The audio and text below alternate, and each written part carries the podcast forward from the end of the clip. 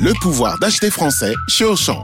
Jusqu'à samedi, le filet de 2,5 kg de pommes de terre de consommation est à seulement 2,39€. En partenariat avec notre fournisseur Parmentine, pour un filet acheté, 1 kg est offert à une association caritative. Une bonne affaire, une bonne action. Auchan, avec plaisir. Modalité sur le point de vente. 96 centimes le kilo de pommes de terre. Origine France, variété Colomba, calibre 40-70. Traitement antigerminatif après récolte. Valable dans vos magasins et drive Auchan participants et en livraison à domicile. Vous écoutez RMC.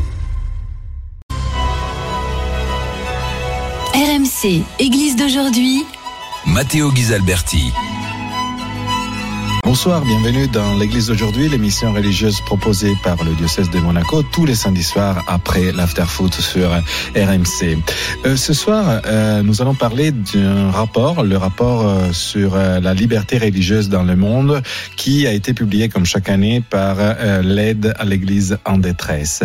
Et euh, pour le faire, je, je, vais être accompagné par mon invité de ce soir, qui est monseigneur Laurent Dabiré. Bonsoir, monseigneur. Bonsoir. Et euh, qui est le l'évêque de Dori au Burkina Faso et aussi vous êtes le président de la conférence des évêques du Burkina Faso Niger.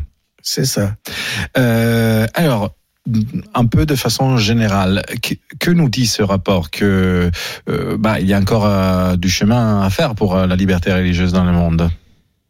Oui, le rapport nous fait voir euh, l'importance de la liberté religieuse sans laquelle euh, il n'y a pas de paix, mais il nous fait voir également les difficultés de mise en œuvre euh, de ce droit fondamental euh, de la personne.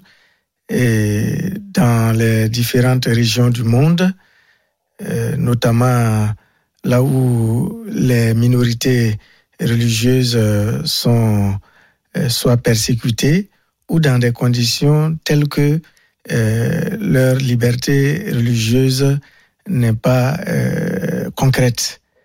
Alors, euh, le rapport nous, nous dit que la situation est plus que préoccupante et que nous ne devons pas fermer les yeux sur cette réalité, mais nous devons les ouvrir pour nommer les choses telles qu'elles sont et surtout euh, entreprendre des actions concrètes.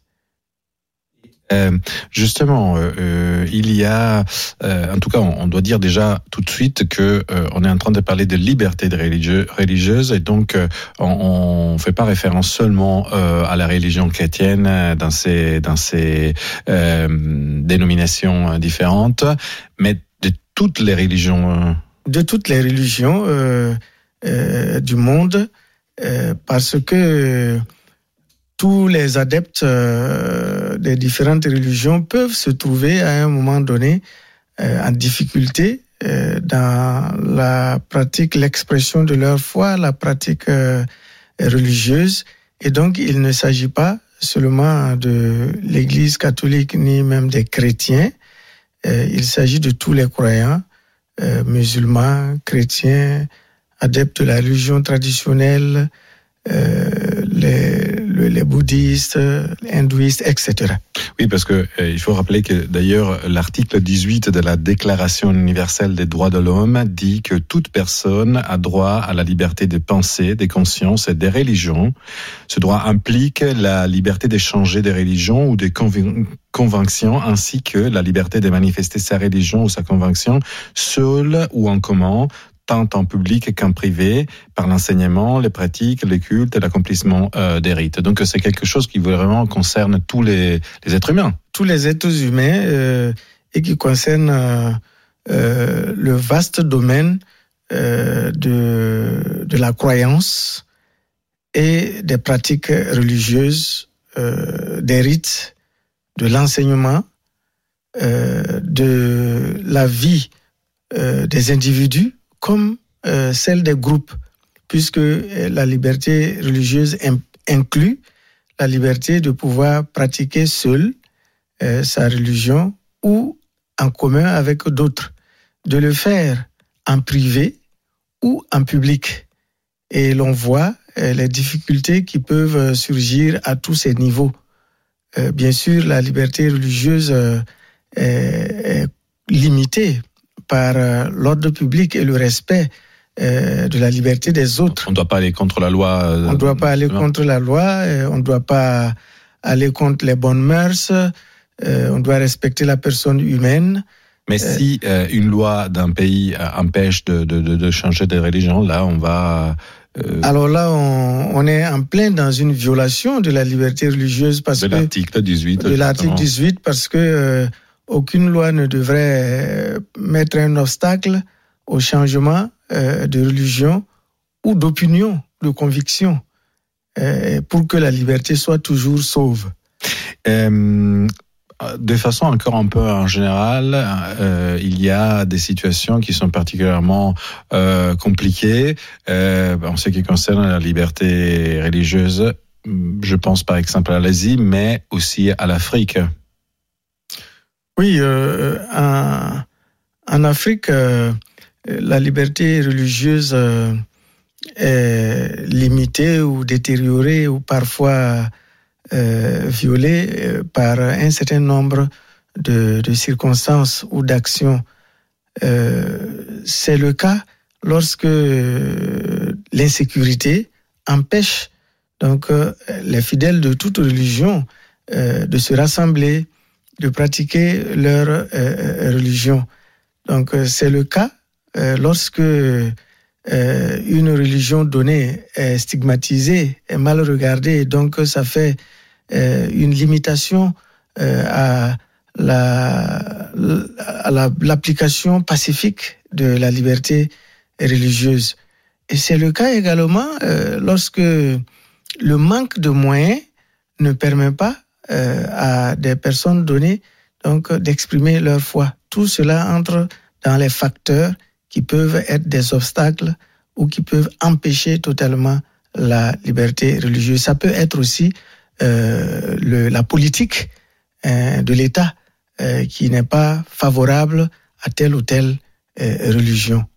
En effet, il ne faut pas oublier qu'on a entendu parler ces dernières années aussi des, cas de euh, stigmatisation de certains groupes euh, de communautés euh, qui, qui, pratiquaient une religion différente d'une certaine majorité. Je pense par exemple aux Rohingyas en, en, Asie, mais aussi il faut peut-être aussi se rappeler que des, des, des, discriminations basées sur la religion ont été aussi malheureusement l'un des comment dire des effets des, des, moments plus tragiques, par exemple de l'histoire mais je pense par exemple à la Deuxième Guerre mondiale aussi, euh, et au, au, génocide arménien. Euh, enfin bref, c'est quelque chose qui, qui, peut aller loin, qui peut être dangereux. Oui, euh, cela, ces, exemples tristes que l'humanité a connus montrent justement l'importance du respect de la liberté religieuse sans liberté religieuse, il n'y a pas de paix possible. Et donc, euh, si les États euh, ne prennent pas euh, en compte la défense, la tutelle, la promotion de la liberté religieuse, tous les efforts en vue de la démocratie, en vue du développement peuvent se retrouver compromis à cause du défaut de liberté religieuse parce que les citoyens sont porteurs donc d'une religion ou au moins d'une opinion. Euh, je voudrais faire un, petit un petit focus sur votre pays, donc le Burkina Faso. Burkina Faso qui euh, a été le théâtre d'un coup d'État il y a il y a quelques mois euh, et j'imagine que voilà cela a un peu compliqué aussi la vie des des fidèles de plusieurs religions. Alors, il faut dire que dans le cas du Burkina Faso, les complications euh, que connaît euh, l'application de la liberté religieuse ne sont pas directement liées au coup d'État. Le coup d'État est un, des résultats ou une des manifestations de l'instabilité politique qui a prévalu dans le pays euh, depuis plus d'une décennie et, qui a conduit à ces événements. Mais ce qui a apporté un changement euh, notoire et négatif euh, par rapport à la liberté religieuse, c'est l'apparition et l'expansion de l'extrémisme violent Mhm. et des attaques terroristes euh, qui portent avec eux euh, une radicalité, euh, un repli, euh, un manque de respect pour euh, la religion d'autrui. Et ce sont ces circonstances-là qui ont euh, provoqué un choc dans la société burkinabé et qui sont en train euh, de mettre à mal même la cohésion euh, sociale, le vivre ensemble, le respect mutuel et la solidarité entre personnes de différentes religions qui ont vécu par le passé de façon pacifique, tant et si bien que le Burkina été considéré comme un havre de paix en Afrique. Mais à votre, avis, justement, pourquoi, euh, après des années, des décennies de, vie ensemble, pacifique, paisible, des, comment dire, les composants d'une population, d'une société commencent à se rendre compte qu'en fait, ils sont différents. Alors que jusqu'à la veille, je dirais presque, ils ne voyaient pas de différence. Alors, la, symbiose euh, entre les populations était telle que euh, euh, ce qui apparaissait d'abord, ce sont les valeurs qui unissaient ces populations. Et donc, les différences passaient au second plan. Alors, la, stratégie du, du terrorisme a été justement d'agir sur ces différences, de les grossir et de les présenter euh, comme euh, des, éléments, des circonstances insurmontables, euh, de manière à ce que les populations sont retournées. Finalement, donc on parlera de, manipulation, d'intoxication, qui n'a pas, qui n'est pas passé sans laisser des traces. Donc, il est vrai que toutes les, couches où les, les populations n'ont pas tous toutes adhéré à cette idéologie, mais ça a laissé des traces, tant et si bien qu'au Burkina Faso aujourd'hui, vous avez aussi euh, des personnes euh, qui sont radicalisées et avec qui donc euh, le dialogue, le vivre ensemble devient compliqué. Voilà le changement. C'est un peu comme si on fermait des portes. Voilà les, les- des portes qui étaient naguère ouvertes commencent à se fermer les unes après les autres.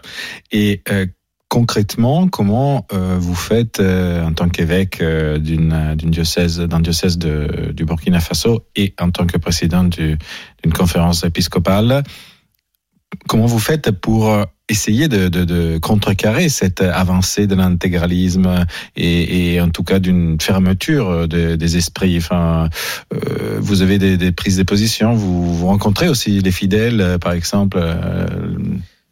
Alors, ce que je fais, en communion avec euh, les autres évêques de la conférence épiscopale Burkina-Niger, euh, c'est euh, d'abord de sensibiliser nos propres communautés. Nous avons sensibilisé nos propres communautés à ce qu'elles restent ouvertes au dialogue, qu'elles ne cèdent pas à la haine et à la vengeance, et surtout qu'elles ne se replient pas sur elles-mêmes et que les communautés chrétiennes continuent d'être des communautés qui vivent la charité et qui vivent l'accueil, le respect euh, de l'autre. Ça, c'est la première chose. La deuxième chose, nous avons intensifié donc les cercles de dialogue euh, en y ajoutant euh, la formation à la gestion des conflits, la, formation au dialogue interreligieux, pour que euh, beaucoup de gens soient sensibilisés à, ce, à cette question, formés, capables donc euh, d'entrer euh, en relation positive, euh, constructive avec euh, les autres religions et euh, euh, d'entraîner d'autres personnes dans cette dynamique. Euh, au niveau national euh, de la conférence épiscopale, euh, nous avons organisé avec d'ailleurs euh, l'aide de l'aide à l'Église en détresse un grand forum euh, de l'Église sur la pastorale et la sécurité. Et cela, c'était pour voir l'impact que euh, les attaques terroristes ont laissé sur la vie de l'Église et pouvoir donc prenant acte de cela, pouvoir nous réorganiser pour être toujours une Église présente hein, au cœur des populations, ne faisant pas de différence entre les hommes. Et nous pensons de cette manière, donc donner un témoignage et un exemple euh, d'ouverture qui soit en même temps un appel, une main tendue vers euh, toute personne. Une euh, dernière question, euh, brièvement, si vous pouviez lancer un appel, euh, vous voudriez dire quoi si je dois lancer un appel, ce serait d'abord à l'égard de la communauté internationale, euh, que la com- communauté internationale prenne vraiment au sérieux la question euh, de la liberté religieuse. Ce n'est pas parce qu'il s'agit de religion euh, que ce n'est pas important, c'est marginal. Comme je l'ai dit tantôt, euh, des violations graves ou répétées ou duratures de la liberté religieuse peuvent vanifier les efforts de démocratie et de développement, surtout dans les pays en voie de développement. Et lancer aussi un deuxième appel à l'endroit de nos États, donc euh, d'être regardant sur toutes les situations de repli, de stigmatisation, pour agir rapidement afin qu'elles ne, elles ne se gangrènent pas. Et enfin, à l'égard des religions, euh, j'appellerai les leaders religieux donc euh, à collaborer, à se parler et à élaborer ensemble euh, des, instruments euh, pour ramener leurs communautés respectives donc au dialogue, à la paix, à la fraternité. Euh, le dialogue interreligieux sera l'outil qui va permettre à la liberté religieuse d'être sauve et de se renforcer pour le bien de- des diverses communautés et de la communauté nationale et internationale. Merci beaucoup, euh, Monseigneur Laurent Dabiré. Je rappelle que vous êtes euh, l'évêque de Dori, du diocèse de Dori euh, au Burkina Faso, et aussi le président de la conférence épiscopale du Burkina Faso et Niger. Et vous êtes intervenu aujourd'hui pour parler, pour commenter le rapport de la liberté religieuse dans le monde qui a été réalisé comme chaque année par l'aide à l'Église en détresse. Je précise que ce n'est pas ce rapport une compétition entre guillemets entre religions, c'est tout simplement une, euh, une photographie sur euh, ce qui se passe justement dans ce domaine important qui est euh, d'ailleurs garanti par l'article 18 de la Déclaration universelle euh, euh, des, hum, des droits de l'homme, euh, c'est-à-dire justement la liberté des religions, la liberté de pratiquer et éventuellement de changer aussi sa religion.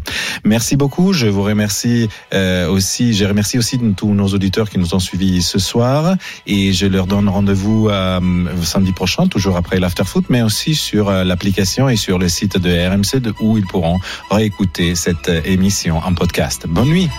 C'était Église d'aujourd'hui, une émission présentée par Matteo Ghisalberti, à retrouver sur l'application RMC et sur rmc.fr.